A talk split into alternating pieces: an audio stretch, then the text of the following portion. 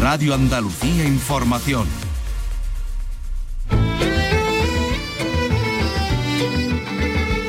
En RAI, Andalucía es cultura. Con Antonio Catón. Buenas tardes. La Piñona se convierte en protagonista de la Bienal de Sevilla con su estreno mundial Insaciable. Un proyecto que Lucía Álvarez ha creado en residencia artística y que llega tras el reconocimiento de crítica y público por abril ese espectáculo donde rendió homenaje al poeta Juan Manuel Flores, al letrista Loli Manuel. ¿Qué vamos a encontrar en Insaciable? Carlos López, buenas tardes. Buenas tardes. Bueno, no vamos a hacer spoiler, pero podemos decir que la guionista Sara Arguijo define este espectáculo como un destape emocional, corporal y artístico de esta artista en constante crecimiento. Estará el miércoles en el Teatro Central, pero hoy se ha presentado en el Centro de la Cerámica de Triana, la sede de la Bienal, y hemos podido hablar con ella que hemos intentado, digamos, una descripción de mí, de todos los aspectos de mi personalidad. Entonces hay momentos muy profundos o muy intensos, hay momentos de baile por baile, hay momentos divertidos también y relajados. Hay un poco de todo que es lo que conforma mi personalidad, tanto en el baile como en la vida. Año Picasso, el ministro de Cultura, Miquel Iceta, ha remarcado hoy en esa radio el carácter internacional de esa conmemoración de los 50 años del fallecimiento del artista malagueño y una conmemoración que además va a incluir también las sombras, sus sombras, esos aspectos de la vida que hoy son censurables. Conectaremos además en este programa con San Sebastián, donde se encuentra nuestro compañero Manolo Bellido, destacado para que, bueno, para contarnos todo lo que pasa, que además no para de hacer entrevistas y que esta mañana se ha visto con Alejo Stivel, el de Tequila, en la presentación de su documental. Y hablando de cine, se acaba de presentar también esta mañana en Málaga el Festival de Cine Francés que organiza la Alianza Francesa, eh, del cual además hemos estado hablando en este mismo programa. Se va a celebrar entre el día 14 y 21 de octubre y hay 12 largometrajes seleccionados en esta edición vigésimo octava. Y estamos de enhorabuena porque nuestra compañera de Canal Sur, Jaén Mar Horno, ha ganado el certamen de relatos más importante de nuestro país, que organiza una empresa de ascensores.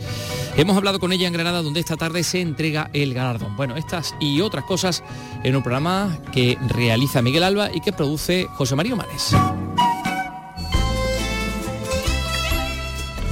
Andalucía es cultura, con Antonio Catoni.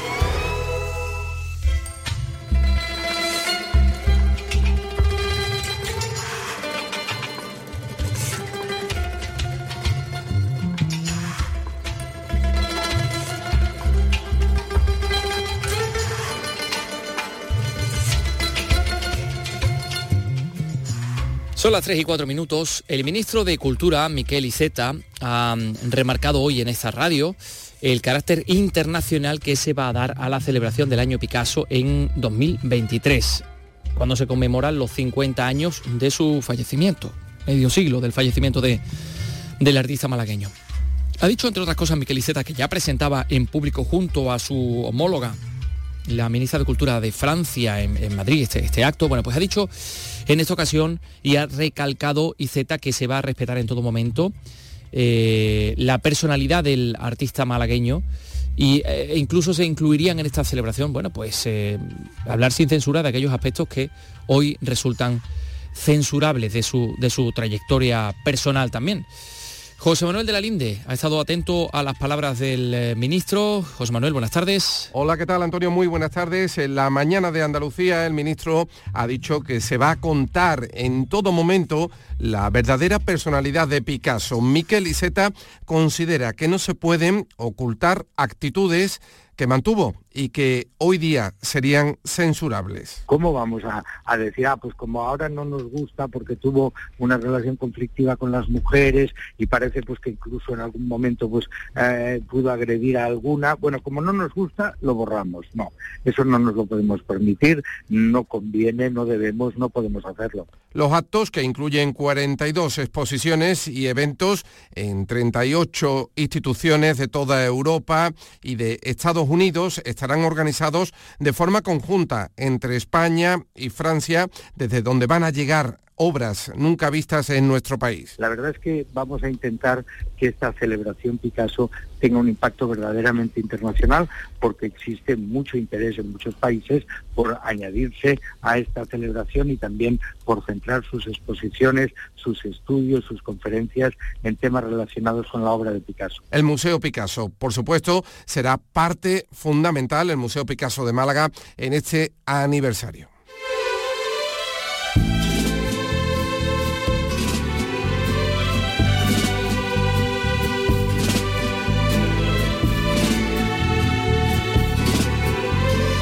Eh, es que el año Picasso se va a celebrar eh, a lo largo y ancho de, España eh, y en muchos otros puntos del planeta, como ustedes acaban de escuchar. Hoy también hemos tenido noticia de la presentación de una exposición que se va a celebrar en la Fundación Mafre de, de Madrid, Julio González, Pablo Picasso y la desmaterialización de la escultura en esta prestigiosa sala malagueña, bueno, pues malagueña, perdón, madrileña de la Fundación Mafre va a tener lugar esta exposición que se inaugura el 23 de septiembre y va a estar abierta hasta el 8 de enero. Es probable que también les hablemos en este espacio de, esta y de muchas otras exposiciones y actividades relacionadas con el año Picasso que vamos a celebrar tan intensamente. Bueno, eh, em, estamos un poco mm, deconstruyendo las palabras del ministro de Cultura, Miquel Iceta, que también se ha referido a la candidatura del Carnaval de Cádiz como patrimonio inmaterial de la UNESCO. Se le ha preguntado y bueno, Miquel Iceta ha valorado esta opción a expensas de acordar en cualquier caso la selección con las propuestas del resto de comunidades. Se va a hacer una reunión en la que bueno, cada una de las comunidades hace su, presentación y ahí pues será donde se tomen las decisiones, se consensúen cuáles van a ser las, candidaturas que, que presente España a la UNESCO para que sean declaradas Patrimonio de la Humanidad. En fin, eh, Mónica Berramón en Cádiz ha estado también muy atenta a lo que ha dicho Miquel Iceta sobre el carnaval. Mónica, adelante. Miquel Iceta se ha pronunciado sobre esta candidatura en los micrófonos de Canal Sur Radio. Recuerda que una vez presentadas las opciones debe haber una selección para ver las candidaturas que presenta España este año. El ministro ha incidido que desde el gobierno se acogerá con simpatía todas las propuestas. Los carnavales de Cádiz tienen entidad más que suficiente para convertirse en eso, que es un motivo de, satisfacción, de orgullo, pero que también luego hemos de recordar que nos obliga a cuidar con mucho cariño nuestras tradiciones, nuestras expresiones culturales, porque precisamente la UNESCO después vigila, supervisa todos aquellos acontecimientos a los que se ha dado este título para garantizar que mantienen ese nivel. El próximo 7 de noviembre el Teatro Cervantes de Madrid acogerá la presentación de la candidatura a un acto impulsado desde el Ayuntamiento junto con la Universidad de Cádiz y la Aula de Cultura. Se espera contar con el apoyo de todas las instituciones. Esto en cuanto al patrimonio inmaterial Carnaval de Cádiz. Hablemos también del patrimonio eh, material, porque eh, también se ha eh, referido IZ al compromiso con la ampliación del Museo de Bellas Artes de Sevilla, tenida por algunos como segunda pinacoteca de todo el país. ya saben que lleva años reclamando una ampliación o reclamándose una ampliación de un, edificio que se ha quedado muy pequeño, un antiguo convento, el antiguo convento de la Merced, Casa Grande de la Merced de Sevilla pero que no es capaz de albergar al completo toda esa, y además en condiciones de poder ser visitada y conocida toda la colección que, que atesora. Eh, ha dicho también Niceta que está centrado en la rehabilitación en estos momentos del Arqueológico de Sevilla, del Museo Arqueológico de Sevilla. También han escuchado ustedes hablar de, del traslado de todos esos restos, de todos esos restos arqueológicos a, unas naves en la Rinconada y del proceso de restauración. Bueno, pues el Departamento de Cultura del Gobierno de España invierte 25 millones de euros y ha dicho que en estos momentos está centrado en eso, en el Arqueológico de Sevilla, y que a continuación se ocupará de la Pinacoteca. Lo escuchamos. Y por lo tanto vamos a pegar una reón fuerte al Museo Arqueológico. Pero desde luego, eso está en cartera porque merece la pena. Yo realmente eh, el disfrute de las obras del Museo de Bellas Artes de Sevilla, yo creo que merece esa ampliación y que conserve la dignidad de un edificio tan magnífico. Y por lo tanto, vamos a ir ahí también, pero no podemos hacerlo todo a la vez.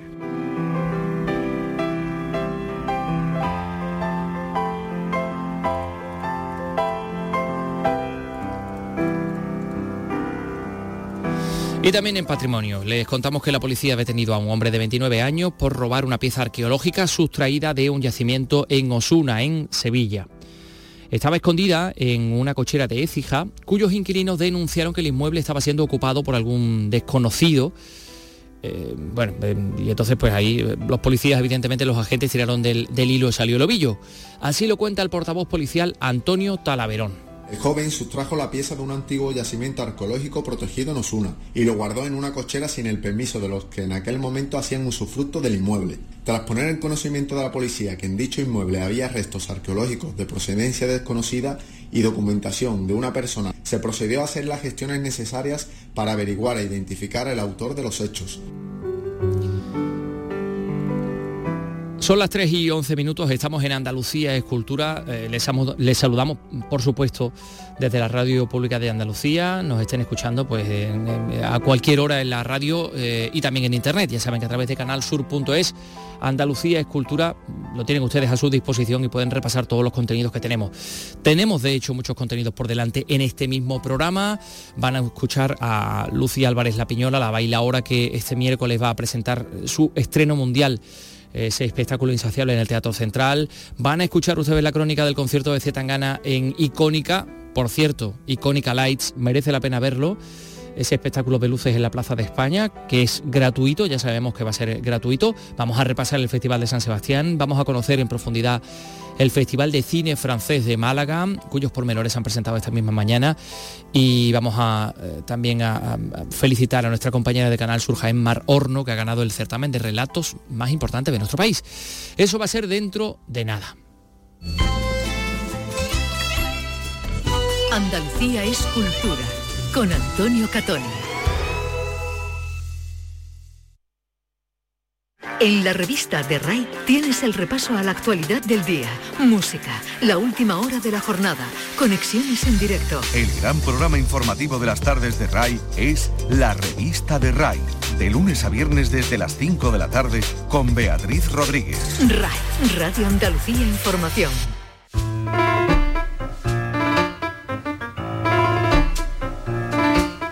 En RAI, Andalucía es cultura. decíamos, Lucía La Piñona, Lucía Álvarez La Piñona se convierte en protagonista de la Bienal de Flamenco de Sevilla este próximo miércoles, con su estreno mundial de Insaciable en el Teatro Central de Sevilla. Es un proyecto que Lucía Álvarez creaba en residencia artística en colaboración de muchas instituciones, por supuesto también con una centralidad de la eh, Bienal de Flamenco de Sevilla y, que llega además tras el reconocimiento de crítica y público mm, de otro espectáculo de abril en el que rendió un homenaje al letrista de Loli Manuel, al poeta Juan Manuel Flores. Bueno, en esta ocasión, Insaciable es un espectáculo en el que eh, podemos encontrar a Lucía Álvarez La Piñola, La Piñona, eh, pues, digamos, más, más auténtica, una, puede suponer una especie de destape emocional, corporal, artístico de esta gran artista.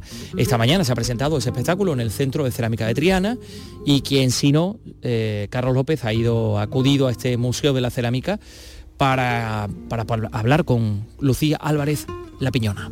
Vamos a hablar con los artistas y con algún que otro responsable también de este proyecto. Vamos a empezar por Lucía, Lucía La Piñona, hola, ¿qué tal? Hola, ¿qué tal? Muy bien. Jonathan Miró. Hola, ¿qué tal? Buenos días. Y nuestra compañera Sara Erguijo. Buenos días, ¿qué tal?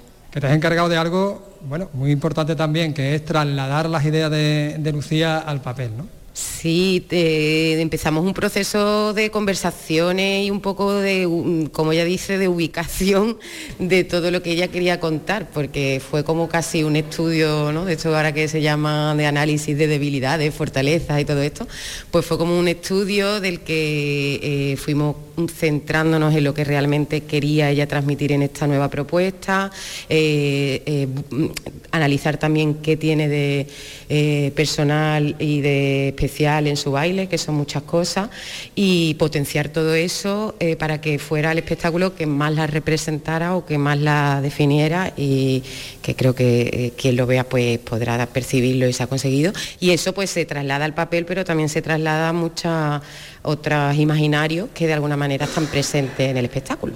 Imaginarios como por ejemplo la pasión, pero también la sensibilidad, la acción artística. Sí, bueno, yo creo que hemos intentado, eh, como si fuera, digamos, una descripción de mí, de todos los aspectos de mi personalidad. Entonces hay, pues, como he dicho antes, como en momentos muy, muy profundos o muy intensos, a momentos de, baile por baile, hay momentos divertidos también y relajados y hay muchos momentos pasionales también en el paso a dos con Jonathan. Hay un poco de todo que es lo que conforma mi personalidad, tanto en el baile como, como en la vida. Lucía, yo recuerdo que estuvimos hablando en febrero con, con Abril, con tu proyecto, tu último proyecto, tu anterior proyecto, y ya entonces me comentabas que estabas como en un proceso de transición. No sé si, si esto ha sido el aldabonazo ya final. Bueno, sí, mm, la verdad que llevo en un proceso, bueno, a raíz de una crisis también que tuve personal y artística el año pasado, ha sido algo que me ha, mm, que me ha reforzado mucho y, creo que Abril también ahora lo entiendo desde otra perspectiva, que ha sido un, proceso para mí en el que, que, bueno, que me ha enseñado muchas cosas y ha sido un puente para encontrarme donde, donde me encuentro hoy y cómo me siento hoy de, con confianza y con, seguridad. ¿Es otro, otra danza la tuya ahora, otro baile? No, es mi baile, más que nunca. Yo diría que es más mi baile, eh, que estoy en, más en mi baile y más yo que, lo que haya estado nunca. Este quemar las naves, este paso del Rubicón que, que estás demostrando, esto ya se queda, ¿no? Se quedará para los próximos proyectos. Hombre, supongo que sí, que nunca es un final. A veces parece que uno hace un espectáculo y es como el fin o el culmen de algo y yo creo y espero que este sea también el paso a, otra cosa, el paso para seguir. Eh, Jonathan, ¿cuándo te llegó a ti este proyecto y bueno, ¿y cómo lo cogiste?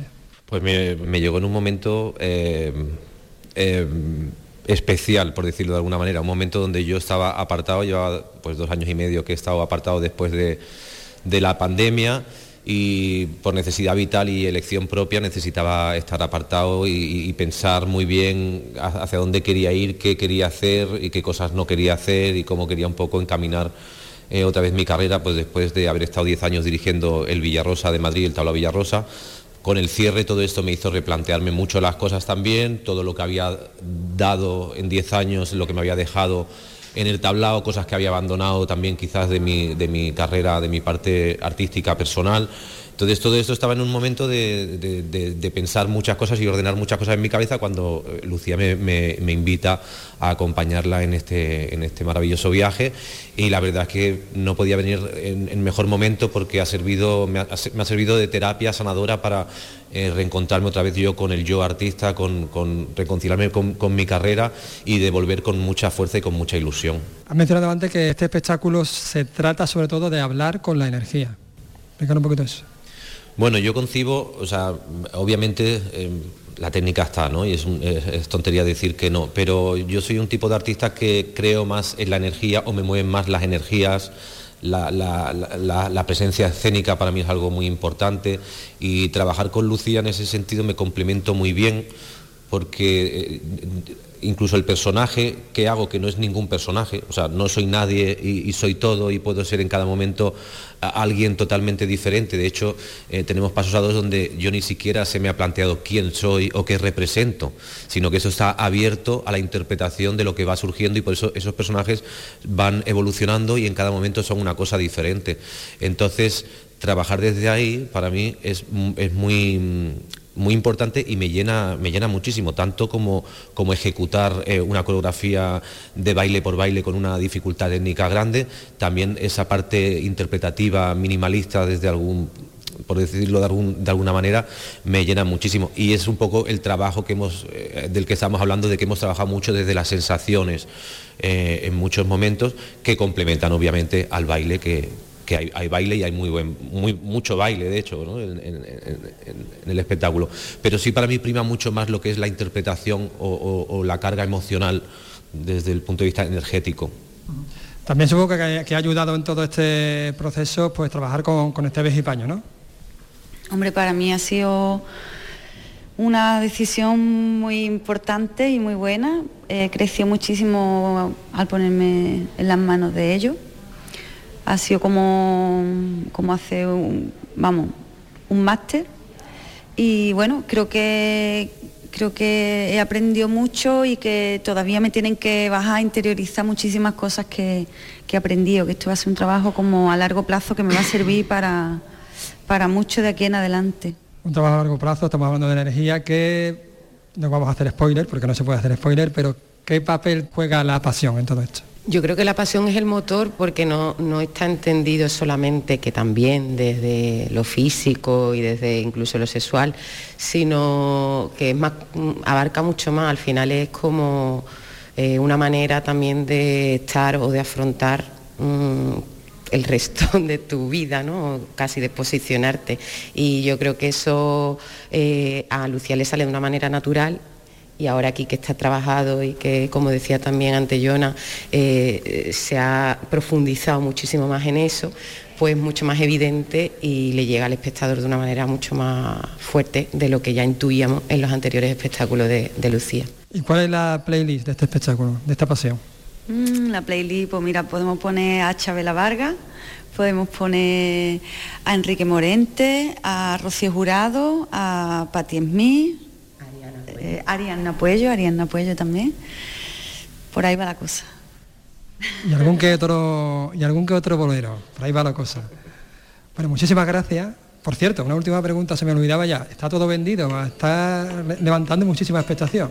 Está todo vendido, hay mucha expectación, lo cual agradezco muchísimo, estoy muy contenta y muy agradecida y también especialmente nerviosa.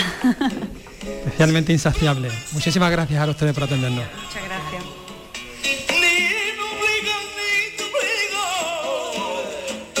Porque yo sé que soñamos tú conmigo y yo contigo.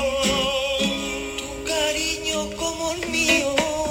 Esto forma parte del espectáculo insaciable, eso que estamos escuchando.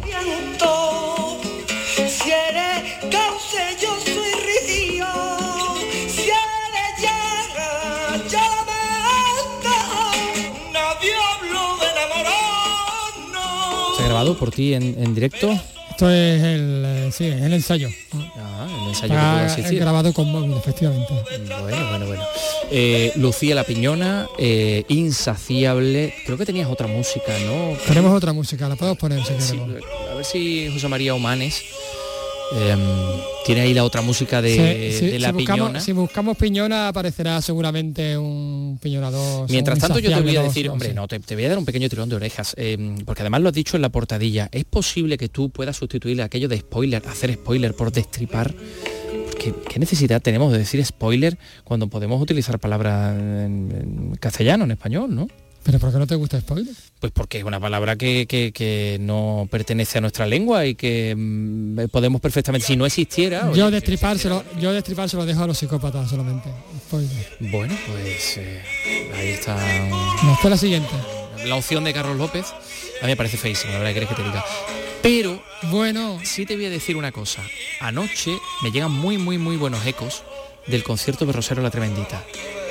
Sí, Estuvo acompañado de cinco guitarras muy importantes, entre ellas la de Rafael Requeni. la de Rafael Riqueni y la de y la de más personas. Efectivamente, yo no pude asistir ayer porque tuve otro compromiso, pero por ejemplo, Sara, Sara Arguijo, que sí que sí había estado, pues me ha comentado que estuvo muy bien el, el concierto, que fue muy ella, o sea, que, que unió esta eh, tremendita, vamos a decir punk, ¿no? Esta tremendita rockera con esta tremendita también Honda que, que tiene ella, ¿no? Esta vertiente, esta doble vertiente tradición que y la vanguardia, ella. ¿no? Sí, conviven con ella nuevamente, a veces las separa, pero bueno, en este espectáculo pues la ha unido a ambos.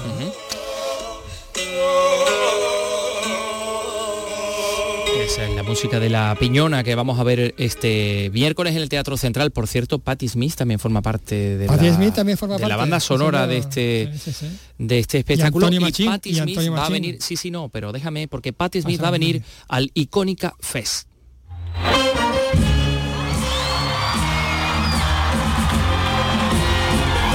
Por el que pasaba este pasado sábado Z Tangana y la, y la lió. Eh, a ver, el artista madrileño mm, lleva un show espectacular, Sí. estructurado como una especie de, de película, ¿no? Cuyo hilo es una reunión en un local, una, una especie como si fuera el, el Rix de Casablanca, ¿no? Ese club. eh, por el que no dejan de aparecer personajes que son los artistas invitados al concierto y bueno, se metió al público sevillano en el bolsillo absolutamente, Carlos. Efectivamente, mira, vamos a escuchar, mira, así, así habría.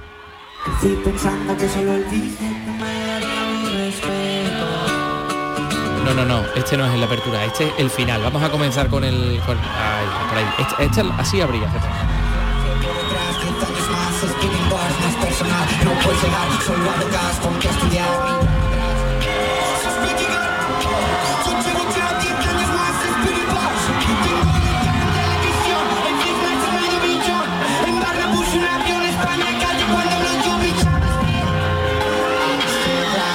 Este? Es el tema Still Raping el Milagro, con el que rompió el hielo y de qué manera unió pues este punto rap venenoso y súper acelerado con música de Semana Santa, con una orquesta de más de 20 personas, yo creo que alrededor de, de 30 personas, pero es que no solo eso, es que tenía a la familia Carmona detrás, es que tenía a Kiko Veneno, a la guitarra de Geray Cortés, a El Bola, el eh, eh, sevillano El Bola, el niño de Elche, pues como digo, una orquesta de más de 20 músicos, percusión, DJ el mismo.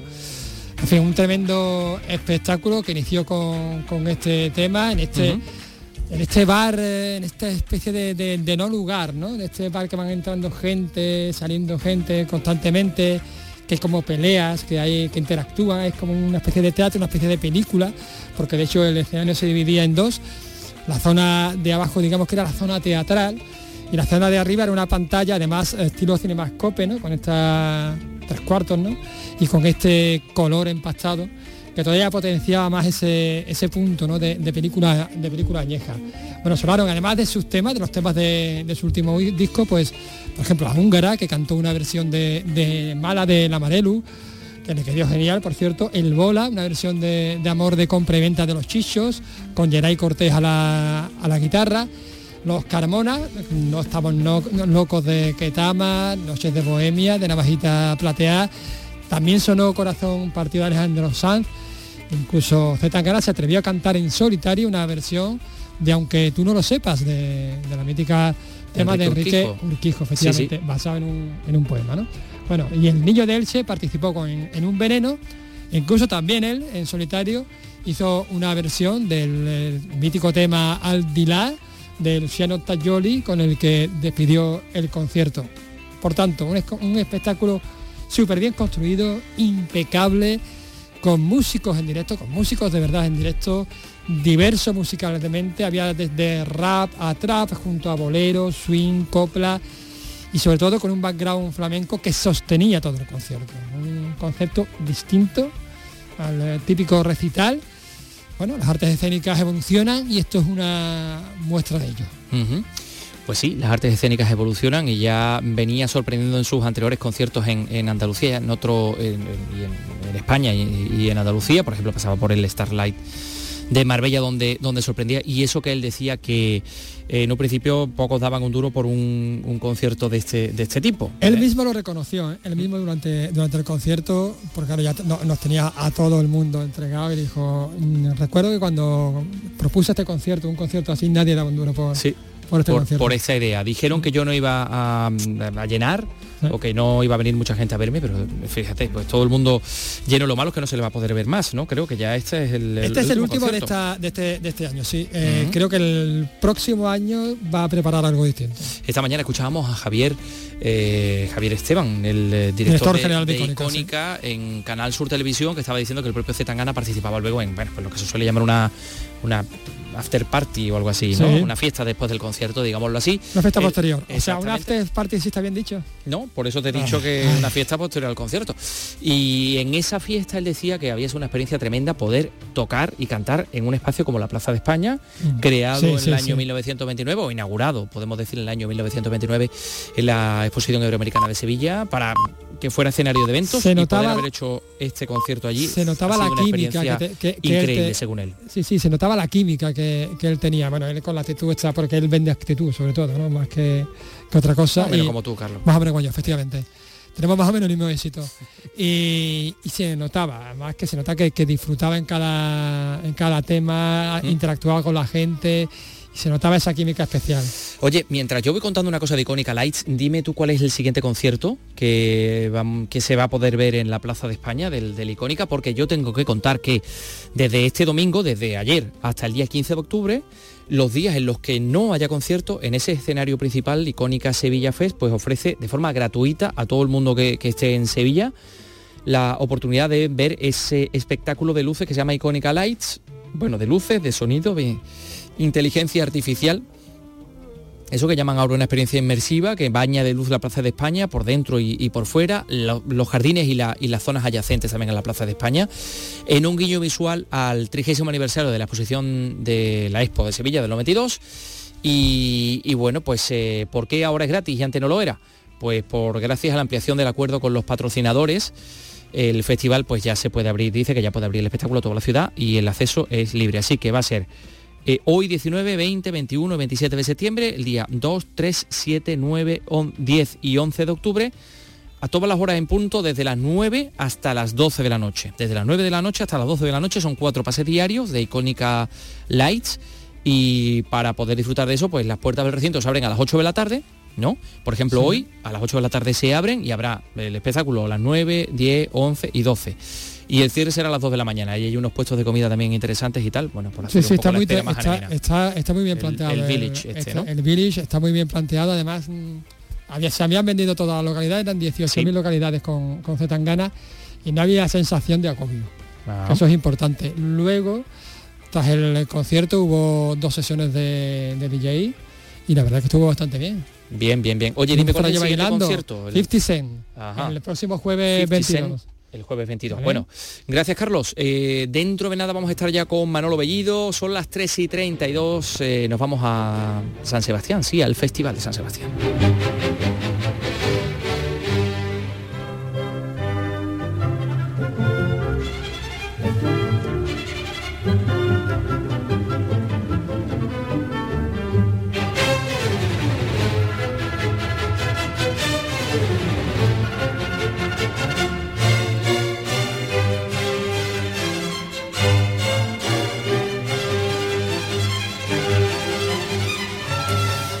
Entre las... Bueno, yo he estado echando un vistazo a la página web del Festival de San Sebastián y hoy hay cerca de 70 proyecciones tan solo en el día de hoy. Así que fíjense todo lo que lo que estarás viendo y haciendo yo, Manolo Bellido no le da tiempo a prácticamente, a prácticamente nada, como, como en todos los festivales que son algo loco.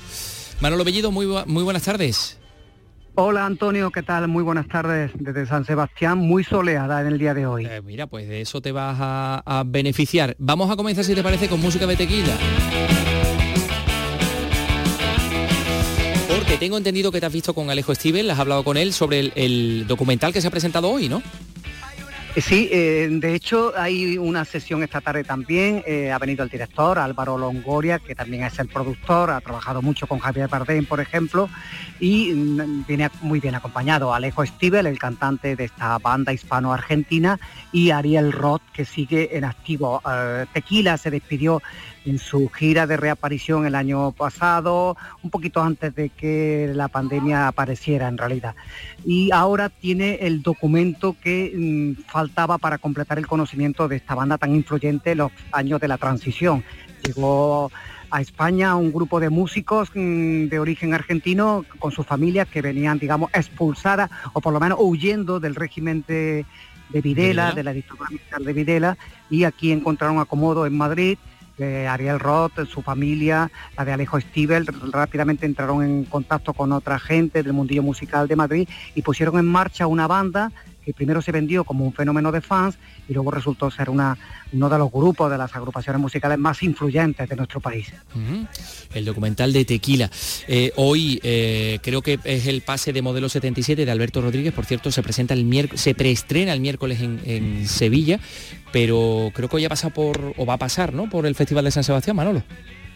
Ha sido la película de inauguración y todo el mundo lo que ha señalado es la prodigiosa carrera de Alberto Rodríguez. Hace 22 años, en el año 2000, que dio a conocer aquí con El Factor Pilgrim, un largometraje hecho a medias con Santiago Modeo, y luego casi toda su filmografía en realidad se ha, se ha pasado por aquí, ha tenido su estreno en este festival, aquí se consagró con con mm, Siete Vírgenes, luego trajo El hombre de las mil caras, también La isla mínima, casi todas sus películas, el traje incluida, han pasado por aquí y Modelo 77 no podía ser una excepción. Y es la primera vez que un director andaluz inaugura eh, la sesión oficial en 70 años de historia del festival. Eso fue el, pasado viernes, que luego, por cierto, vamos a hablar. Bueno, si te parece, ya que aprovechamos, porque como fue la sesión inaugural, en esa gala de inauguración del viernes hubo gran presencia andaluza Paco León, Rocío Márquez y Bronquio.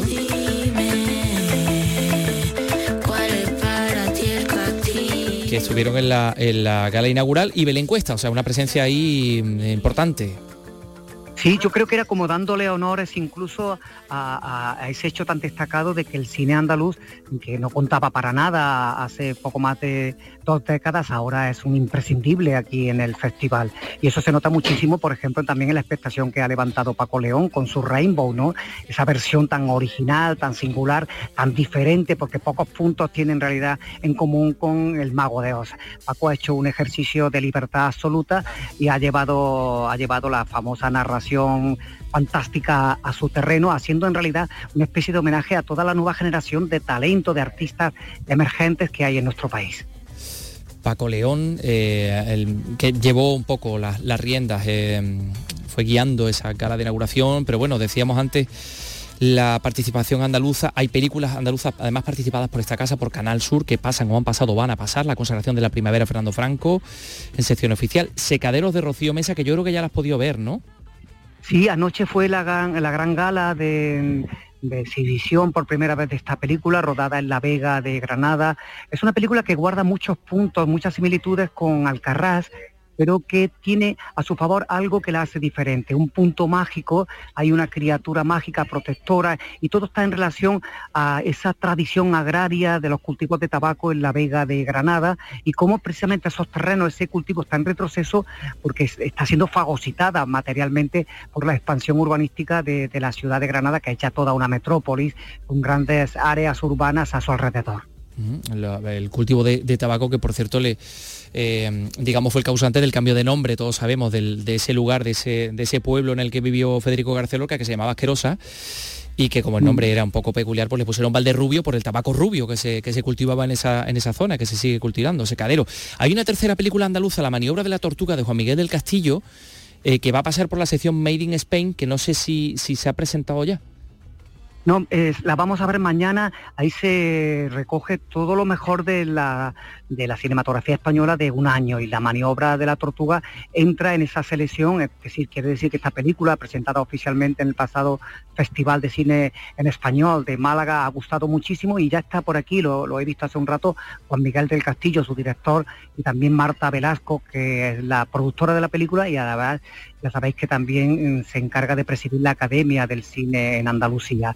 esa es importante subrayarla, pero sobre todo todos esperamos para el miércoles la llegada dentro de la sesión oficial y en competición, luchando por la concha de oro de una película muy esperada, el tercer largometraje de Fernando Franco, La consagración de la primavera.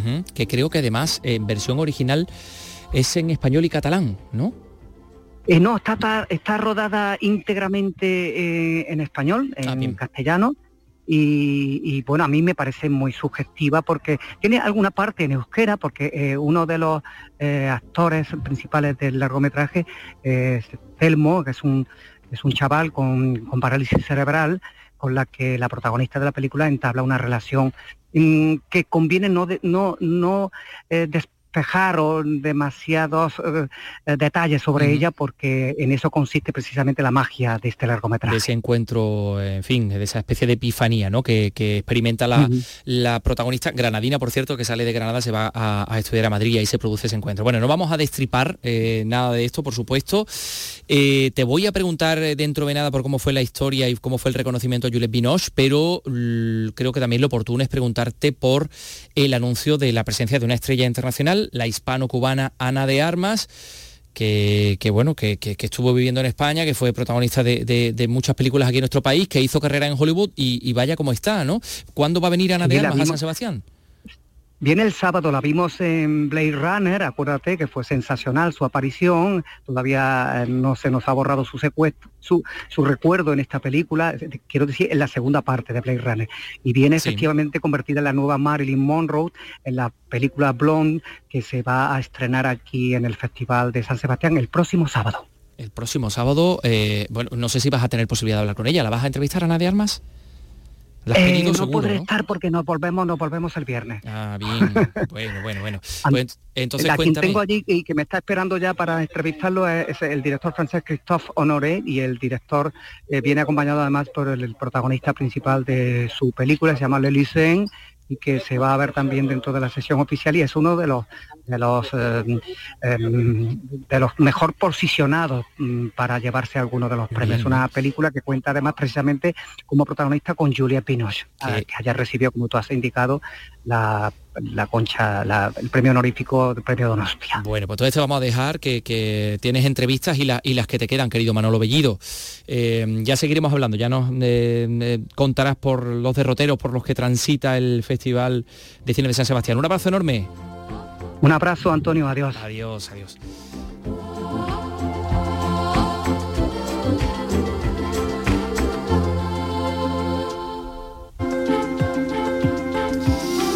Bueno, pues eh, como decíamos anoche fue el reconocimiento de, Juliette Binoche, que recibía ese premio Donostia, que ha presentado la, película L'Elysienne, cuyo director, con cuyo director va a hablar ahora Manolo Bellido, va a entrevistar ahora, también aparece en otra película, en, Fuego. Y bueno, no hemos tenido posibilidad de hablar con el señor Bellido del Premio Nacional de Cinematografía que conocíamos que el sábado iba para Penélope Cruz, pero ya tendremos ocasión de volver a saludarlo y de intercambiar impresiones. Decía yo, este miércoles preestreno de Modelo 77, Alberto Rodríguez, la película con la que se abría el Festival de San Sebastián, preestreno en Sevilla, la ciudad de Alberto Rodríguez y la ciudad también donde se rodaba gran parte de la película, porque recordamos que esa cárcel modelo de Barcelona se había reconstruido en la fábrica de artillería de Sevilla. Pero hay más cine. También hablábamos aquí en este programa la semana pasada con Hedi Saim, el director del Festival de Cine francés, que organiza todos los años y ya desde hace unos cuantos en Málaga, la Alianza Francesa. Eh, hablábamos con él con ocasión del fallecimiento de Jean-Luc Godard y nos hacía una valoración de, bueno, pues de la figura del, cineasta francés, de, esa figura icónica de la Nouvelle Vague eh, y también nos adelantaba que iba a tener pues hombre cierto protagonismo en esta próxima edición del Festival de Cine francés porque claro eh, una figura así pues eh, tiene que tenerlo. Se va a celebrar entre el 14 y el 21 de octubre. Se han seleccionado 12 largometrajes en esta edición número 28 y bueno pues nuestra compañera Alicia Pérez que ha asistido a esa presentación, pues nos, ha contado que, va a haber cine con mayúsculas contemporáneo y de autor en esta edición del Festival de Cine Francés. Más detalles, Alicia Pérez. Una edición que viene cargada de novedades. Recupera la sección escolar con 40 proyecciones para 10.000 alumnos, estrena Jurado Joven, sección de cortos y documentales, exposición audiovisual.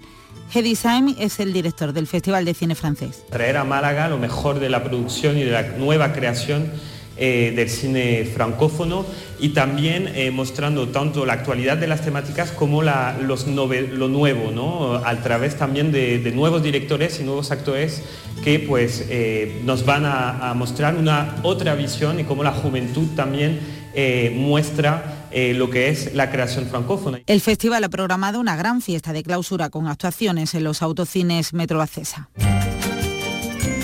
Andalucía es cultura con Antonio Catoni.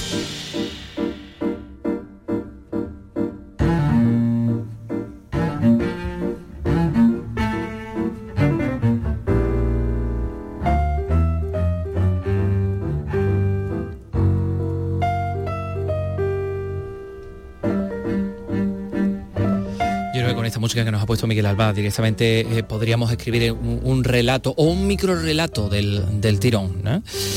Nuestra compañera de Canal Sur en Jaén, Mar Horno, ha ganado el certamen de relatos más importante de nuestro país. Es un certamen que organiza una, empresa de ascensores. Eh, la cantidad de cosas que pueden pasar en un ascensor. En fin, dejémoslo ahí. Esta tarde se entrega, esta tarde Mar Horno va a recibir este premio en Granada y por eso nuestro compañero Luis López ha hablado con, ella, con Mar Horno, en, las vísperas de, de este acto, ¿no? En la víspera inmediata de esta, de esta entrega del galardón. Nosotros lo haremos, por supuesto, en próximas jornadas, pero he aquí parte de lo que Luis López ha podido extraer de, de esta entrevista con Mar Horno. Adelante, Luis. Con vocación por la literatura desde que era niña, esta documentalista ha ganado el concurso tras la deliberación de un exigente jurado presidido por Luis Mateo Díez. Mar Horno ha recibido la noticia de su premio esta mañana. Es un premio eh, que se presenta muchísimos muchísimo microrelatistas, sea edición más de más de 6.000. Estoy eufórica, eufórica y súper feliz, muy orgullosa y también muy agradecida. Concentrar en unas pocas palabras una tensión argumental es el reto de un certamen que patrocina la empresa Yasa Ascensores una labor autodidacta que le ha permitido a Mar Horno bucear en los principales referentes del microrelato, llegando a ganar varios premios anteriormente. Solo cuando me encontré y me topé con el microrelato en internet, cuando lo leí por casualidad, eh, decidí escribirlo. Fue como me arrolló, o sea, un texto tan breve que pudiera decir tantas cosas y de forma tan bella, porque los microrelatos son muy poéticos, eh, me rindió. El Palacio de los Córdoba coge esta noche la entrega del premio.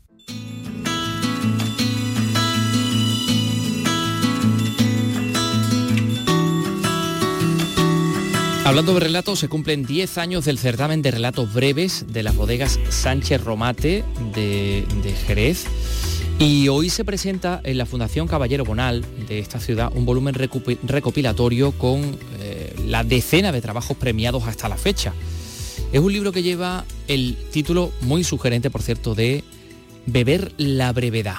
Marga Negrín, Jerez, cuéntanos. El libro en formato de bolsillo lleva prólogo de Baristo Babé, presidente del Consejo Regulador del Brandy de Jerez y miembro del jurado del certamen, así como textos de Francisco Javier Requejo, Ana Sofía Pérez Bustamante, Josefa Parra o José López Romero, miembros del jurado. La poeta Josefa Parra es la coordinadora de la Fundación Caballero Bonal. Es un libro mm, muy hermoso, invito a todo el que quiera acercarse esta tarde porque lo vamos a regalar a todo el que venga muy hermoso, no solamente por el contenido, que es estupendo, porque son textos premiados, sino que también es una pequeña joyita del diseño. Creo que, que lo van a disfrutar mucho aquellos que vengan. La presentación será a las 8 de la tarde.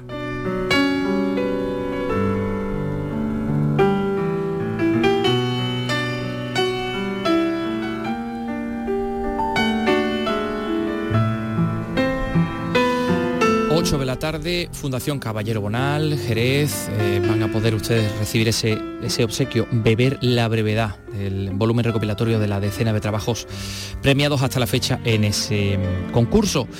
Eh, hoy, tal día como hoy, fallecía en 1985 el escritor Ítalo Calvino. Y nosotros hablando de relatos, hablando de literatura y hablando de libros, les queríamos ofrecer este extracto de Si una noche de invierno, un viajero, en el que él habla de ese viaje a través de una, de una librería, en el que encuentra un montón de libros que él casi clasifica en diferentes categorías y en el que seguro muchos de ustedes, eh, si no todos, se pueden, eh, se pueden identificar en esa clasificación.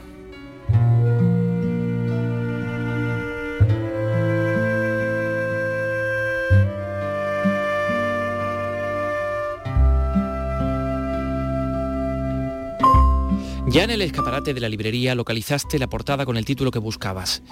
Siguiendo esa huella visual te abriste paso en la tienda a través de la tupida barrera de los libros que no has leído, que te miraban ceñudos desde mostradores y estanterías tratando de intimidarte.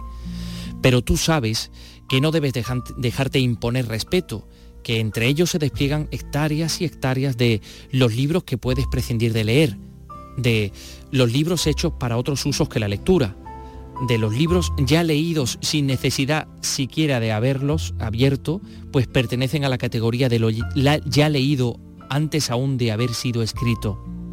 Y así superas el primer cinturón de baluartes y te cae encima la infantería de los libros que si tuvieras más vidas que vivir, ciertamente los leerías, también de buen grado, pero por desgracia, los días que tienes que vivir son los que son. Con rápido movimiento saltas sobre ellos y llegas en medio de las falanges de los libros que tienes intención de leer, aunque antes deberías leer otros. De los libros demasiado caros que podrías esperar a comprarlos cuando los revendan a mitad de precio. De los libros idem de idem cuando los reediten en bolsillo. De los libros que podrías pedirle a alguien que te preste. de los libros que todos han leído con que es casi como si los hubieras leído también tú. Eludiendo estos asaltos, llegas bajo las torres del Fortín donde ofrecen resistencia los libros que hace mucho tiempo tienes programado leer. Los libros que buscabas desde hace años sin encontrarlos. Los libros que se refieren a algo que te interesa en este momento. Los libros que quieres tener al alcance de la mano por si acaso. Los libros que podrías apartar para leerlos a lo mejor este verano. Los libros que te faltan para colocarlos junto a otros libros en tu estantería. Los libros que te inspiran una curiosidad repentina, frenética y no claramente justificable.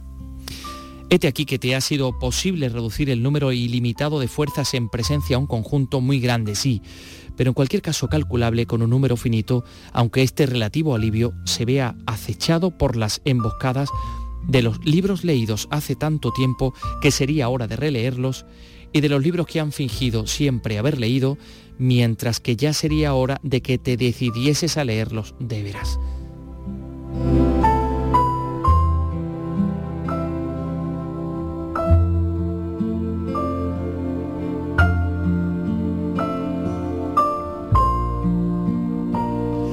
Acérquense a esta introducción de Si una noche de invierno, un viajero, porque se van a encontrar con todas esas clasificaciones de libros y seguramente se van a sentir identificados. Las 3 y 51 minutos. Andalucía es cultura, con Antonio Catoni.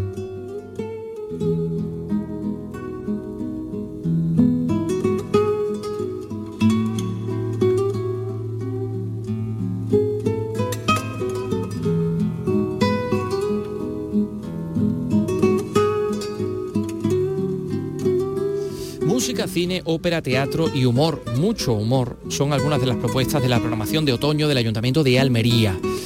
Eh, entre ellas está el espectáculo número uno de Drag Queen en España, que va a abrir boca en el Auditorio Maestro Padilla de la capital almeriense. Belén Nieto nos da más detalles. Adelante, Belén. El Gran Hotel de las Reinas abre de nuevo sus puertas. Más locura, más ciudades. Música, cabaret, humor y mucha fantasía. Lo han escuchado. Tomará el Auditorio Maestro Padilla. Será el 30 y el 1 de octubre. El 30 de septiembre, Dani Martín y el humorista Luis Piedraíta actuará en octubre. Escuchamos al concejal de Cultura, Diego Cruz. A nuestro recuperado Festival de Jazz, que ya tiene confirmadas sus dos primeros eh, nombres internacionales, Kyle Eastwood Sí, es el hijo de Clint Eastwood que viene a- con su banda a hacer buen rhythm blues y buen jazz. Y a Kenny Garrett, que actuarán los días 11 y 12 de noviembre. David Bisbal ya ha colgado el cartel de No hay entrados, pero también habrá una nueva edición del Teatro Aficionado, el ciclo de teatro Delicatessen y atención a la ópera. Y a la Bohème de Puccini el 13 de octubre, con la comedia Entre Copas protagoniz- protagonizada por Juan Juartero el 21 de octubre. Y con una nueva obra del dramaturgo almeriense Paco Becerra, Edipo a través de las llamas, protagonizada por Alejo Sauras el 28 de octubre. El 6 de octubre al 16 de diciembre, ciclo de cine en el Teatro Apolo. También elegido ha presentado su programación de otoño. El 12 de noviembre, Niña Pastori en Roquetas, Dúo Dinámico, Loquillo, De Vicio y Pastora Soler actuarán en otoño en el Auditorio de Roquetas de Mar. Un otoño para divertirse y empaparse de cultura en la provincia de Almería.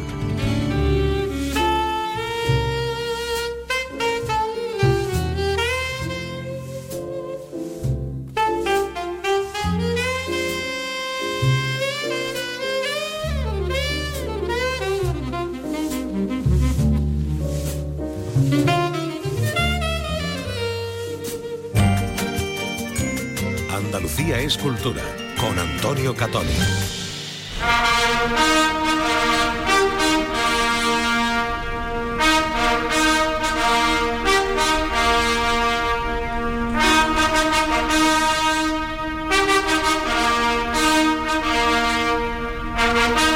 Son las trompetas que han marcado el inicio de los dos minutos de silencio en honor a la reina Isabel II en todo el Reino Unido y en toda la Commonwealth.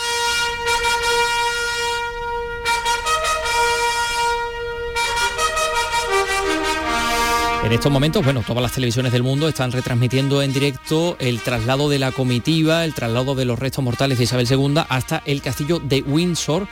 Em, todavía no han llegado, estamos viendo que llegan también muchos de los invitados a esa capilla, ese castillo que es el bueno, pues el castillo más grande habitado eh, desde tiempo más antiguo en todo el mundo. Estamos hablando de hace más de mil años, en cuya capilla va a recibir sepultura Isabel II. Bueno, pues eh, el funeral por eh, la reina Isabel II, que ha tenido como escenario la abadía de Westminster, en, Londres, eh, ha llamado la atención de, todo el mundo también por la cuidadísima ceremonia y por el cuidadísimo repertorio musical que hemos podido escuchar. Bueno, obras de algunos de los compositores británicos más importantes de todos los tiempos, desde el siglo XVI hasta prácticamente la actualidad. Uno de ellos es este, Edgar, Edward Elgar.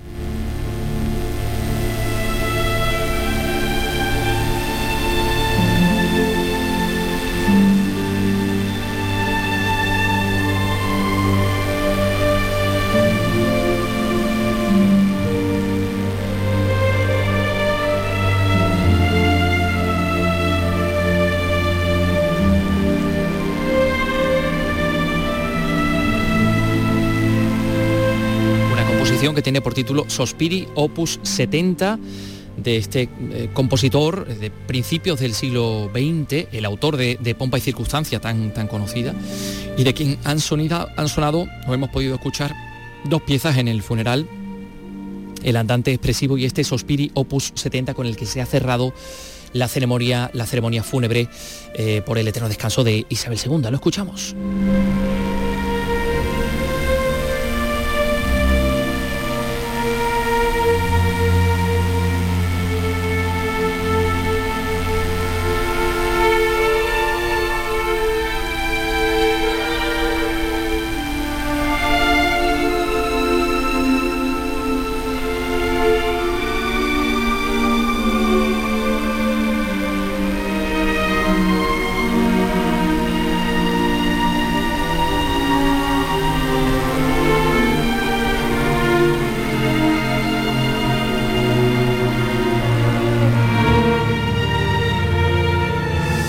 Sospiri, bueno, busquen ustedes a Edward Elgar eh, porque les va, les va a sorprender y les va a encantar. Bueno, y nos vamos a ir con, una efemérides. Porque tal día como hoy, en el 1981, Paul Simon y eh, Art Garfunkel actuaban en el Central Park de Nueva York ante medio millón de espectadores. De ese concierto se editó el conocido disco en directo al que pertenece este tema, también conocidísimo, Mrs. Robinson. Nosotros volvemos mañana a las 3 de la tarde en Andalucía Escultura. Adiós.